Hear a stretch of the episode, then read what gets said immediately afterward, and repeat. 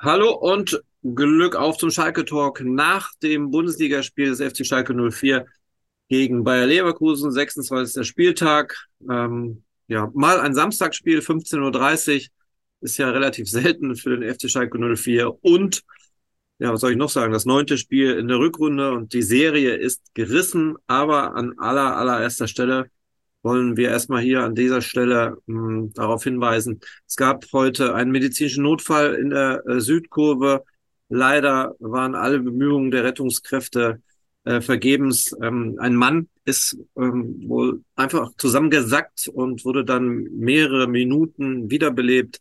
Leider hat das alles nicht geholfen. Der Mann ist verstorben. Ähm, da wünschen wir erstmal den Angehörigen unser ähm, tiefstes Mitgefühl.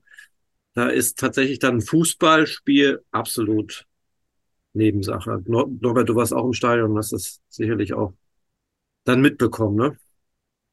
Ja, hallo und Glück auf René. Wir haben es äh, mitbekommen. Man hat ja alleine schon gemerkt an der Atmosphäre, die dann gegen Spielschluss ähm, im Stadion herrschte, als äh, Leverkusen das 3 zu 0 erzielte. Da gab es äh, eigentlich gar keine Reaktionen äh, weder von den Schalker Fans noch von den äh, Leverkusener Fans. Äh, das hatte sich dann ja schon im Stadion äh, rumgesprochen und man, man hat es ja auch gesehen in, in der Südkurve, dass da, dass da Sanitäter äh, versammelt waren und äh, bei, der, bei der Arbeit waren. Und äh, insofern war das schon klar, dass da irgendwas äh, äh, Schlimmes äh, passiert äh, sein musste. Und äh, nach dem Spiel erreichte uns dann die traurige Nachricht, dass der Mann halt verstorben ist. Natürlich auch von meiner Seite aus herzlich Beileid und mein, mein Mitgefühl den Angehörigen und, äh, und solche Geschichten. Wurde alles abgesagt und ähm, die Feldarena ein und erlebte einen sehr stillen Samstagabend. Ja, absolut auch richtig gehandelt und auch, man muss ja sagen, es gab ja schon öfter mal einen medizinischen Notfall in der Arena wo Schalke-Fans da super sensibel drauf reagieren, sofort Support einstellen, Ruhe. Äh, das kann man nicht von jeder Gastmannschaft sagen, aber auch tatsächlich ähm, Hut ab an die Leverkusen-Fans, die auch beim 3 zu 0 da äh, Ruhe bewahrt haben. Also da auch äh, Respekt nach Leverkusen. So schwer es aber fällt, ähm, es ja, es gab ja natürlich auch was Sportliches und darum sind wir auch hier, um über das Spiel zu reden ich hatte es gerade schon gesagt, neuntes Spiel in der Rückrunde. Und wir hatten die leichte Hoffnung, dass diese tolle Erfolgsserie weitergeht. Gerade vielleicht auch, weil gestern Abend wieder mal der VfL Bochum einen Punkt geholt hat, wo man eigentlich auch nicht unbedingt damit gerechnet hat. Heute auch Hertha ein Punkt geholt in Freiburg. Einzige Mannschaft, die äh, quasi für Schalke gespielt hat, war der VfB Stuttgart. Die haben ordentlich verloren. Aber auch der FC Schalke 04 hat ordentlich verloren, Norbert. Ähm, wollen wir nur über 15 Minuten, über die ersten 15 Minuten reden, weil dann hätten wir ein tolles Spiel gesehen, oder? Dann hätten wir ein tolles Spiel gesehen aus Schalker Sicht. Ich muss mal eben ganz kurz mein Handy auf lautlos machen. Dann hätten wir aus Schalker Sicht ein äh, tolles Spiel gesehen. Dann hätten wir die Mannschaft so gesehen, äh, wie man sie erwartet hat, wie, wie Thomas Reis sie auch angekündigt hat. Äh, früh attackieren, ähm, mutig spielen, dem Gegner die, den Spaß am Spiel nehmen. Das hat Schalke in der ersten Viertelstunde geschafft. Da hat man richtig auch gemerkt, wie, wie gestresst Bayer Leverkusen äh, war. Die haben für ihre Verhältnisse, ist ja eine technisch unglaublich starke Mannschaft, für ihre Verhältnisse sehr viele Fehlpässe gehabt, ähm, viele, viele Bälle, die, die so in die, so, so, so halbherzig irgendwie in die völlig falsche Richtung oder in eine einigermaßen falsche Richtung flogen. Die Spiele haben gehadert. Xabi Alonso, der Trainer an der Seitenlinie, hat so mit dem Gesamtpaket gehadert, mit dem Schiedsrichter vielleicht auch mit der Schalker Aggressivität so ein bisschen, vor allem aber glaube ich damit, dass seine Spieler anfangs überhaupt nicht mit der ganzen äh, Geschichte äh, zurechtkamen. Und jetzt könnten wir eigentlich mit der Analyse aufhören, weil dann müssten wir ja jetzt auch über die Minuten sprechen, die nach den ersten 15 Minuten kamen ja. und die waren aus starker Sicht dann nicht mehr ganz so erfreulich. Bis auf Ralf Herrmann, da muss man ja sagen, der hat ja dann ja. Äh, in der ersten Halbzeit, glaube ich, zwei große Paraden gehabt. Ähm, ja, dann in der zweiten Halbzeit, also gut, äh, man hätte jetzt nicht davon ausgehen können, also Reis hat eine Halbzeit gewechselt, hat Drexler rausgenommen und hat Balanta gebracht. Das spricht natürlich dann eher auch dafür, dass er jetzt ein bisschen defensiver gehen wollte. Aber äh, was ist passiert? Ist das schiefgegangen? oder was hat Schalke falsch gemacht? Oder war dann einfach Leverkusen die Klasse oder zwei Klassen zu stark?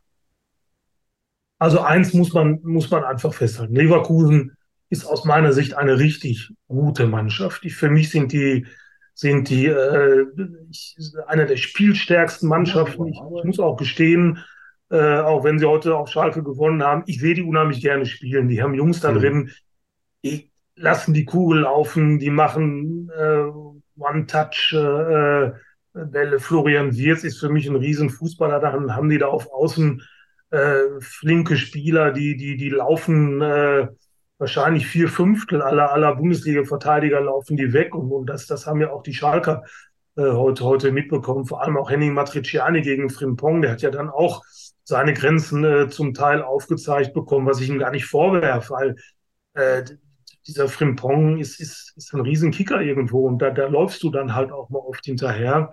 Mhm. Ähm, was hat Schalke falsch gemacht? Ich, äh, Schalke hat falsch gemacht, ist vielleicht nicht, nicht, nicht die richtige Formulierung, aber Schalke hat dann nach diesen 15 Minuten es eben nicht mehr verstanden, äh, dem Gegner die Freude am Spiel zu nehmen, weil man eben nicht mehr so nah bei den Gegenspielern war, weil man nicht mehr so aggressiv draufgegangen ist. Das kann man auch äh, 90 Minuten lang äh, wahrscheinlich so gar nicht durchhalten. Leverkusen hat sich dann freigespielt und eins ist klar, wenn so eine Truppe wie Leverkusen dann mal ins Rollen kommt, dann sind die ganz schwer aufzuhalten. Ich fand interessant, wie Thomas Reis das Ganze analysiert hat.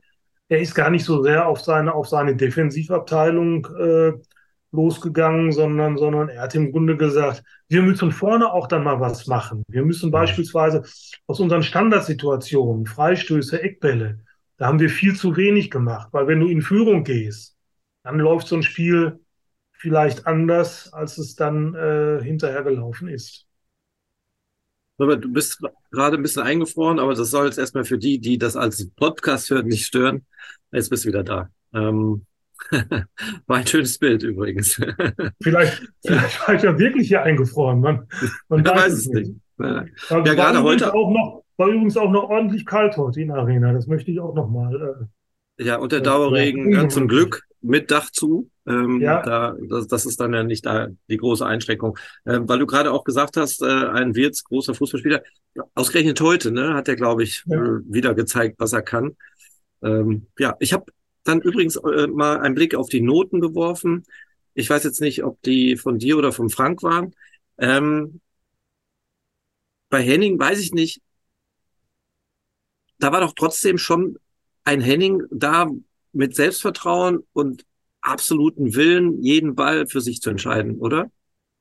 Absolut. Ich muss jetzt mal bescheiden nachfragen, was hat Frank ihm für eine Note gegeben? Oder Moment, sag eine mir vier. Mal, eine vier?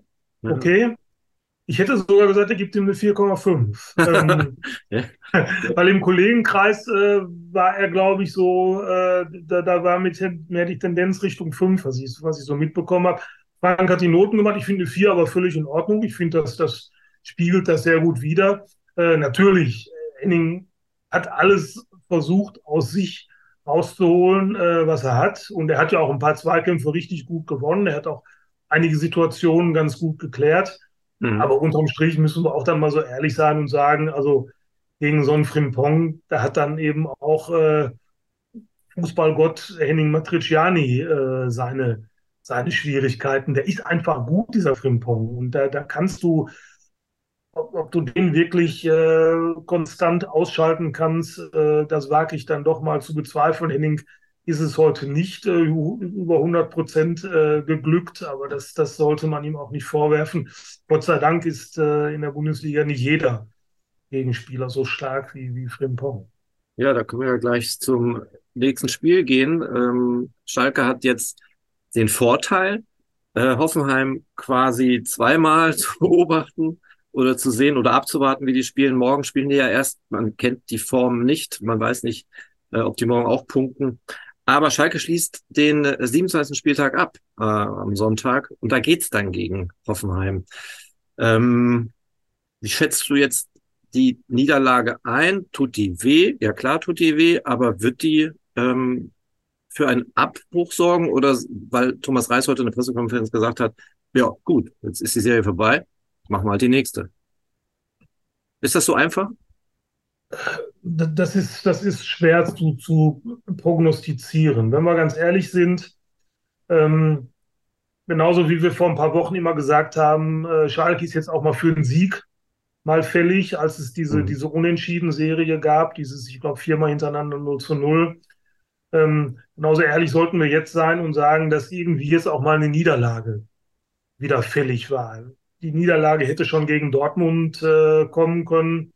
So, so, so fair muss man sein, wenn, wenn die Dortmunder nicht so verliebt in ihr eigenes Spiel gewesen wären, äh, hätten sie hier wahrscheinlich auf Schalke gewonnen. Äh, ich glaube, auch in Augsburg hätte Schalke es bei 11 gegen 11 sehr schwer gehabt, wenn Augsburg weiter mit elf Spielern äh, gespielt hätte, weil ich fand, in Augsburg äh, hat mir Schalke nicht gefallen. Und insofern war es dann irgendwann auch mal wieder abzusehen, dass du auch mal wieder ein Spiel verlierst und gegen Bayer Leverkusen kannst du verlieren. Ich, ich finde, es war auch in der Höhe, war es heute in Ordnung. Wir erinnern uns äh, zwei, drei hundertprozentige Chancen hat Leverkusen ja noch sogar noch liegen lassen.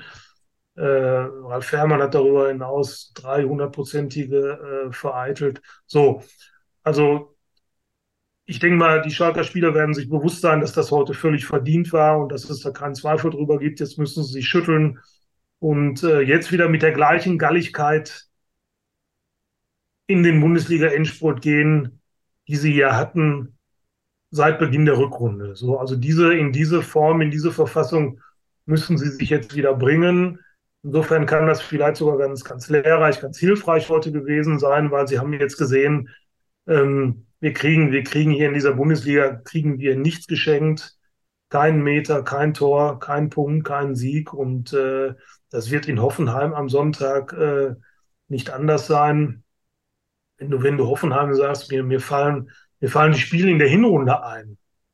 Äh, zwei Spiele hintereinander, erst Bundesliga, dann DFB-Pokal, Bundesliga zu Hause 0 zu 3 verloren, Pokal 1 zu 5 äh, verloren. Letztes Spiel von Frank Kramer. Schalke war in beiden Spielen, vor allem im Pokalspiel, nahezu chancenlos. Und äh, alleine das sollte für die Schalker Spieler, zumindest für diejenigen, die damals dabei waren, ein Ansporn sein und auch Warnung sein, dass man, dass man da auch in Sinsheim äh, nur mit 100 Prozent und nicht mit einem Zehntel Prozent weniger antreten kann.